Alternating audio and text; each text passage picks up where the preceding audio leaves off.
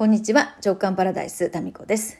えー、今日のトークのお供はですね、夏目とクコの実と紅茶を煮出したものです。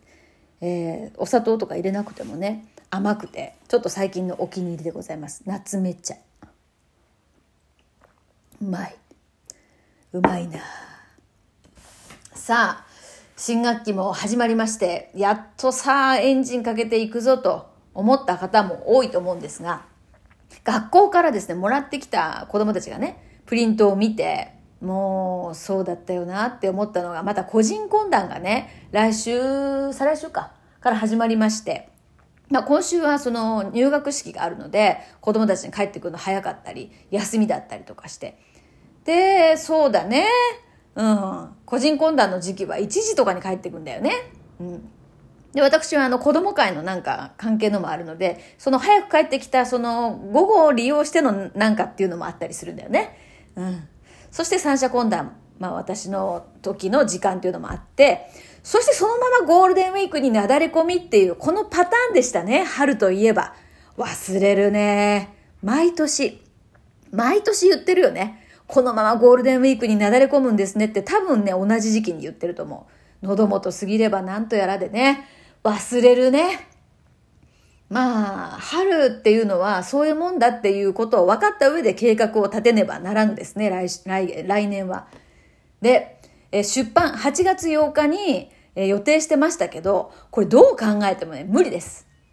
なので、え9月1ヶ月伸ばそうかなと思います。まあ1ヶ月伸びたところで何か大きく変わるというわけでもきっとないと思うんですが、まあ、とりあえず8月8日に本を完成させるを延長せねば、多分ね、そう、内容がですね、なんかガサツになっていきそうなので、秋9月に変更します。はい。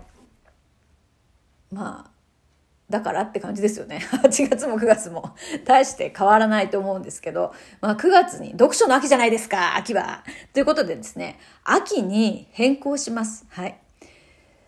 ということで、いやもうだって4月中に原稿を書くとか多分ね、多分っていうかもう無理ですね。はい。えー、どうも集中できる状況ではありませんので、まあこうやってね、ゴールは決めましたけども、行く道はこうやって微調整しながら進んでっていいっていう、そういうことです。いや、うん、でも一応、8月8日って決めたから、9月にしようってなったわけで、とりあえずなんか日程を決めないと、その、決まらないわけじゃないですか。なので、まあ、微調整ということで、9月に本を完成させるにちょっと延期します。はい。そして、えー、それと、あと、そう、そう、皆さんにね、ご連絡まあ直感パラダイスをお聞きの皆さんはあまりもしかしたらそもそも知らないかもしれませんが私はですね才能プロファイラーという肩書きも持っておりましてこれはですね、えー、わずかたった3つの質問だけでその人の才能をあぶり出すというそういうものなんですねツールなんですね。で、これは北畑康義さんという私のもう大尊敬する、まあ、才能心理学っていうのをですね、作った方の、えー、メソッドなんですよね。で、私もそれすごい気に入っておりまして、もう何年かな、もう何回も再受講、再受講、再受講みたいな感じで受けまして、大阪、東京、福岡で受けたかな。で、九州で初めての才能プロファイラーという認定をいただきましてですね、えっ、ー、と、その活動もずっとしてたんですね。ですけれども、ここ2年、3年、個人セッションというのを新規です。やってないんですね。ですから、才能プロファイリングっていうものをですね、そもそもやってないんですよ。まあもうごくご縁があった人とか、あの、クラブ JK の中でやりたいっていう方がいる場合はやってましたけれども、あの、一般に募集してはですね、やってないんですね。そう。というのも、うん、プロファイリングって本当に素晴らしい、そのツール、メソッドでですね、これは私が今まで学んだ才能を見つけるっていうツールの中で、私はですね、すごく気に入ってるんですね。なんですけども、こう、私の場合ですね、一人一人こう、そうそう、お待ちいただくことがすごく多くなってしまって、予約をね、えー、予約を入れていただいて、で、うんと、待たせてしまうってことがすごく多くて、で、それが、申し訳ないなと思って、どんどんどんどん個人セッションを入れていくと、すごく忙しくなってしまうっていうことがあったんですよ。で、えー、一人一人しなくても、その場の力を利用して、ちょっと時間はかかるかもしれませんけども、まあ、楽しく仲間と一緒に自分開花していく場を作るということで、JK 塾を作ったんですね。自分開花塾。で、これはその、なんていうかな、1対1ではないので、最短コースではないかもしれないんですけど、でも仲間と一緒に、うん、自分の可能性をこれかな、あれかなってやりながら行動して、で、そこで体験をしてみんなのなんか感想とか反応をもらったり、同じ仲間とと繋がったりとかいうことで、なんかね、結果として自分会館 JK 塾、そしてその卒業生のクラブ JK っていうのがいい形になっているんですね。ですから、個人セッションっていうのを、プロファイリングっていうことをですね、私自身が、まあ、まあ、やらなくてもいいのかなって思ってですね、えー、この春、才能プロファイラーを卒業いたしました。はい。で、才能プロファイラーっていうのは私だけじゃなくって、教会に所属している他にもいますのでで、オンラインでも多分ね、されていると思いますので、もし才能プロファイリングっていうのをやってみたい方がいると、それで検索していただくとですね、出てくるんじゃないかなって、出てくるんじゃないかなじゃなくて出てきますので、それでまあこの人いいかなっていう方にアポイント取ってみるっていうのをお勧めします。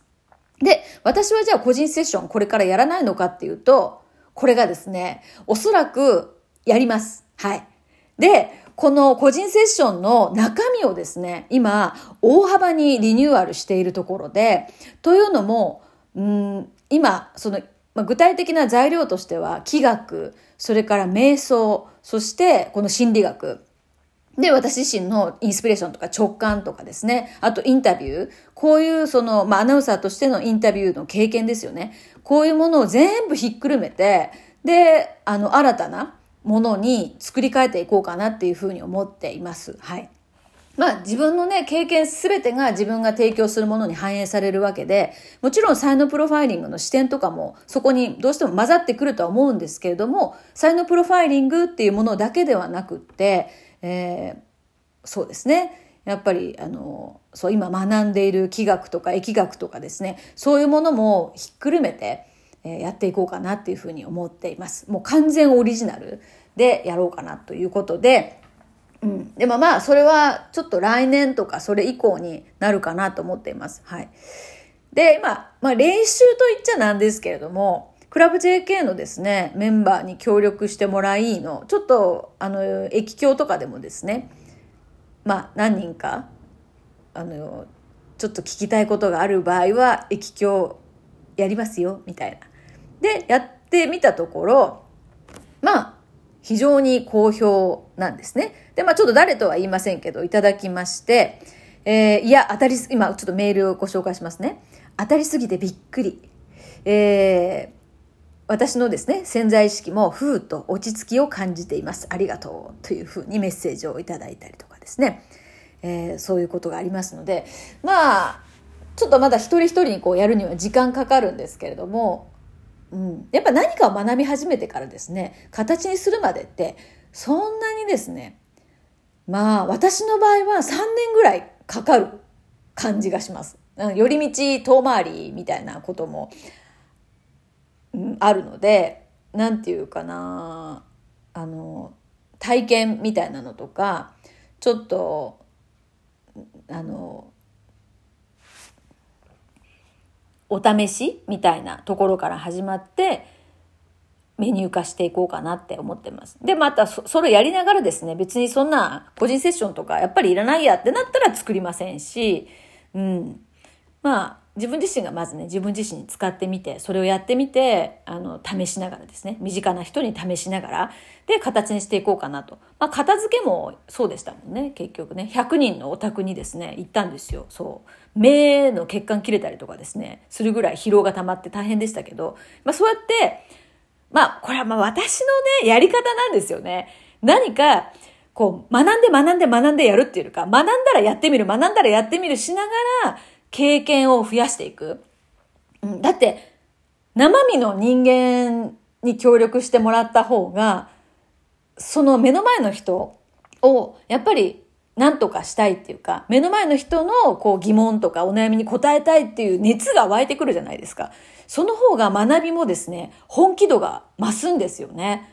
だからいつかどこかで会う誰かのために、その想像上の人のためにこう学ぶっていうよりかは、まずは自分、そしてこう大切な人とかご縁がある人にちょっと練習でやらせてもらうっていうことを繰り返していく中で、なんていうか最短コースにそのスキルがアップしていくんじゃないかなって、まあ私はですね、思っていますので、まあ、三匹木星っぽいのかな、そういうところも。まあこれはなんかアナウンサー時代、新人の頃からも変わってないですね。なんかとりあえず現場に行ってみるとか、とりあえず会いに行くみたいな。まあね、相手の方にとってみればお忙しいところご迷惑だったかもしれませんけども、うん、なんかそういう、とりあえずこう、足を動かして行ってみて、で、会ってみて、聞いてみて、本当なのかなとか、うん、それを繰り返し繰り返ししていきながら自分のものにしていくっていうのが、まあ、民子流の学び方？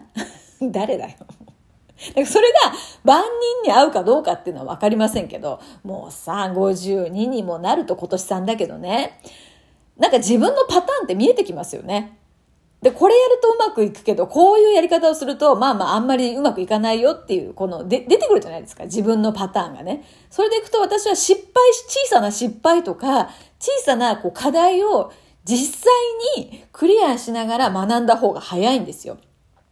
ということで、今日はですね、丸一日、実はですね、瞑想関係の講座がありまして、で、それを今週ですね、がっつりと受講するという、今からですね、それがありますので、じゃあ今日のトークはこの辺で。オクトパス体質だねおい オクトパス部代表でございます。はい。それでは行ってまいります。